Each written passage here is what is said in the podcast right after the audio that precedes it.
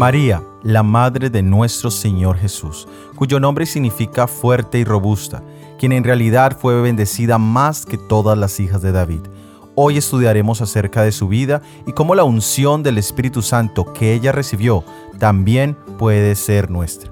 Somos Magnolia y Óscar Oviedo. Bienvenidos al análisis bíblico. Comencemos.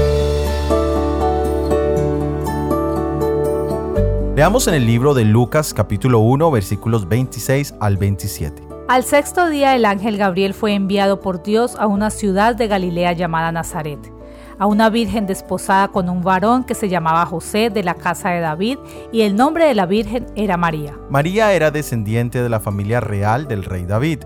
Esta genealogía se mantenía muy presente porque se esperaba la llegada del Mesías. La Biblia nos dice que ella era virgen, es decir, pura y sin mancha. Y también porque el nacimiento de nuestro Salvador no sería de carácter normal, sino sería un milagro. María estaba desposada. Este término es lo más cercano a lo que nosotros llamaríamos comprometida. Este compromiso es un elemento que es parte del matrimonio judío y el significado de la palabra en sí en hebreo es santificación y el romper este compromiso requería un divorcio formal, llamado en la Biblia carta de divorcio. Y la violación del mismo, del compromiso, se consideraba adulterio. El nacimiento de Jesús sucede en estos dos contextos muy importantes. Uno, en el vínculo de una pareja que estaba unida en matrimonio. Esto le da más y más validez a esta institución que es el centro de la sociedad. Y segundo, su nacimiento tenía un elemento de carácter divino, lo cual lo hacía a él único, diferente y especial.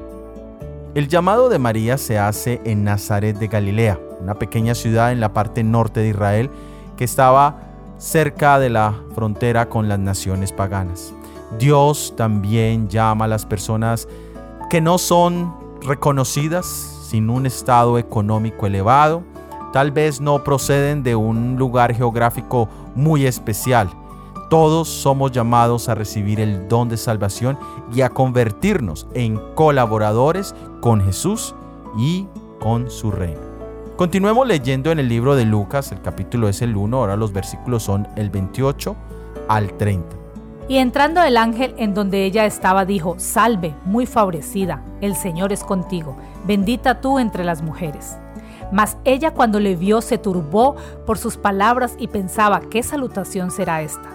Entonces el ángel le dijo, María, no temas, porque has hallado gracia delante de Dios. El saludo del ángel es muy particular. Salve muy favorecida. María es un ejemplo increíble de humildad. Y el Señor quería recordarle a ella que era de gran estima para Dios. Y le siguió diciendo, el Señor está contigo, bendita tú eres entre todas las mujeres.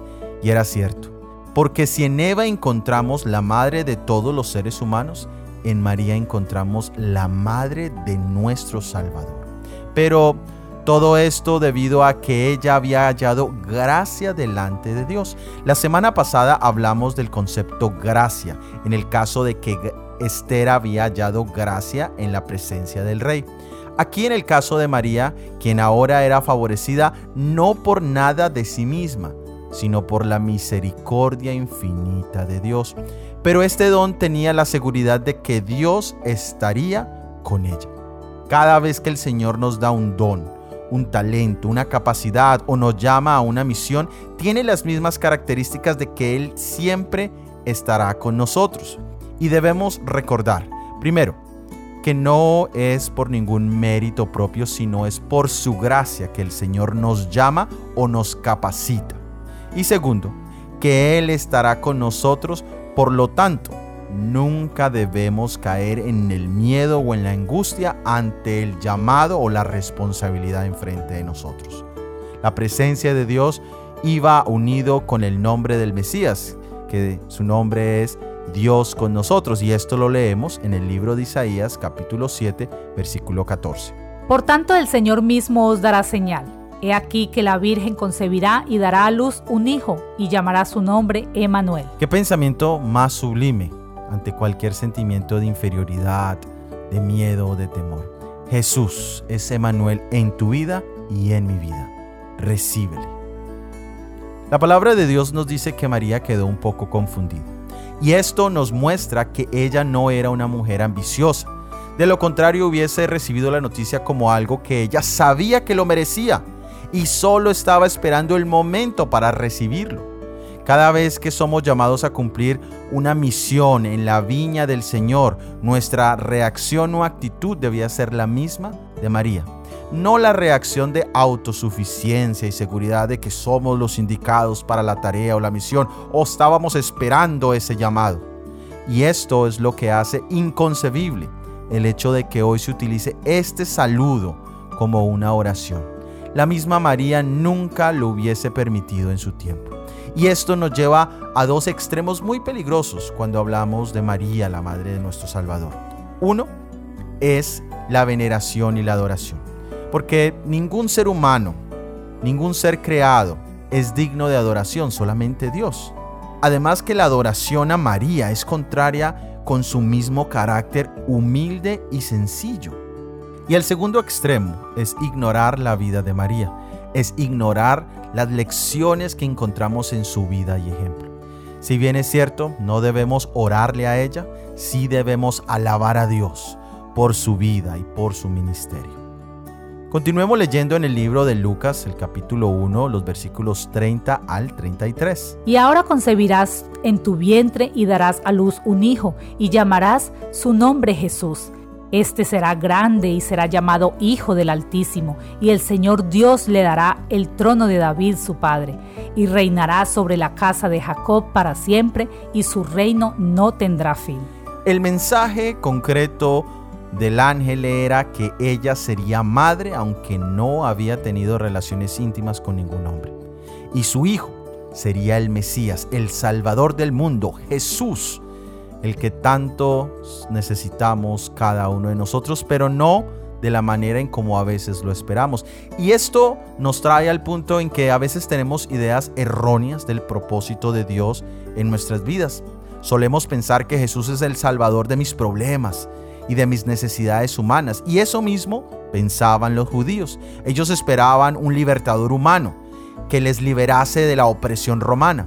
Y cuando vieron que Jesús tenía una misión distinta, le rechazaron y buscaron matarle. ¿Será esa nuestra reacción con Jesús hoy en día? Cuando vemos que no cumple nuestras expectativas terrenales, ¿será que le abandonamos? La palabra de Dios decía que Jesús sería grande, llamado el Hijo del Altísimo. Esto a pesar de su nacimiento humilde y las desventajas humanas en las cuales él se vio involucrado. Dice que sería exaltado y coronado en el trono de David pero no por el pueblo judío, sino por el mismo Dios. Jesús es en realidad el líder, el rey que todos hemos estado esperando. No debiéramos nosotros poner nuestras esperanzas en personas terrenales, en líderes, en políticos, en personas militares o aún en figuras religiosas. ¿Has encontrado tú en Jesús el cumplimiento de todas las esperanzas y anhelos de tu corazón? ¿Es Jesús tu seguridad presente y futura? Continuemos leyendo en el libro de Lucas, el capítulo 1, los versículos 34 al 35. Entonces María dijo al ángel, ¿cómo será esto? Pues no conozco varón. Respondiendo el ángel le dijo, El Espíritu Santo vendrá sobre ti y el poder del Altísimo te cubrirá con su sombra por lo cual también el santo ser que nacerá será llamado Hijo de Dios. La pregunta de María era obvia. ¿Cómo podría esto suceder? ¿Cómo podría ella concebir un niño sin haber estado con un hombre? Y la respuesta del ángel fue, el Espíritu Santo vendrá sobre ti. La respuesta es contundente y es profunda, aunque no da detalles. Y es así la obra del Espíritu Santo. Es maravillosa, es grandiosa, pero no podemos definir cómo es que actúa. Por ejemplo, el Espíritu Santo nos conforma la voluntad de Dios en nuestras palabras, en nuestro comportamiento, en nuestro carácter. El hecho mismo de renunciar a la maldad y al pecado que es la transgresión de la ley, y ponernos en conformidad a la misma, que es la perfecta obediencia, es la obra interna del Espíritu Santo. Y en este caso, en el caso de María, la concepción de nuestro Salvador, es exactamente lo mismo. Encontramos en el libro de Eclesiastés, en el capítulo 11, el versículo 5, el siguiente pasaje. Como tú no sabes cuál es el camino del viento o cómo crecen los huesos en el vientre de la mujer encinta, así ignoras la obra de Dios, el cual hace todas las cosas. Aquí hay una referencia a lo que Jesús le dijo a Nicodemo en relación a la obra del Espíritu Santo como no sabemos el camino del viento. Esa es la referencia cuando Jesús le dijo a Nicodemo que la obra del Espíritu Santo era como el viento. No sabemos de dónde viene y no sabemos para dónde va. Pero aquí también encontramos una referencia directa al milagro que sucedería en el vientre de María, ni cómo crecen los huesos en el vientre de la mujer encinta.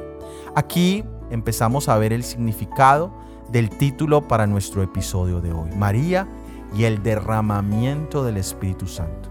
En el episodio anterior hablamos del decreto de muerte que vendrá bajo la ley dominical, pero sabemos que ese evento no vendrá sin que antes el Señor derrame su Santo Espíritu de manera especial, en lo que se llama la lluvia tardía. Leamos en el libro de Santiago el capítulo 5, el versículo 7. Por tanto, hermanos, tened paciencia hasta la venida del Señor. Mirad cómo el labrador espera el precioso fruto de la tierra, aguardando con paciencia hasta que reciba la lluvia temprana y la tardía. Al principio de la predicación del Evangelio encontramos el derramamiento del Espíritu Santo en el día de Pentecostés. Este es llamado el derramamiento de la lluvia temprana pero ahora estamos esperando la lluvia tardía. Y en verdad, hoy más que nunca, no podemos depender de la forma o de la maquinaria externa. Es decir, no podemos depender de instituciones, de circunstancias, de personas. Lo que necesitamos es la influencia vivificante del Espíritu Santo.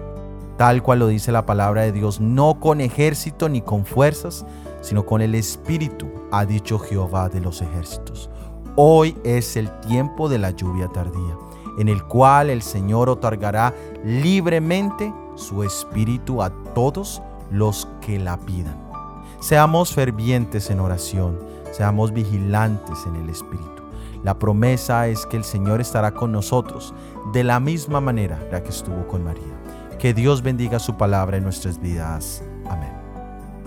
Gracias por haber escuchado nuestro episodio del análisis bíblico para esta semana. La próxima semana estudiaremos Herodías y la Babilonia espiritual. Si ha sido de bendición y quieres ayudarnos a la proclamación de este mensaje, por favor compártelo. Déjanos tus comentarios y opiniones en cualquiera de las plataformas donde nos escuches. Todo ha sido producido por el Ministerio 147. Que Dios te bendiga. Amén.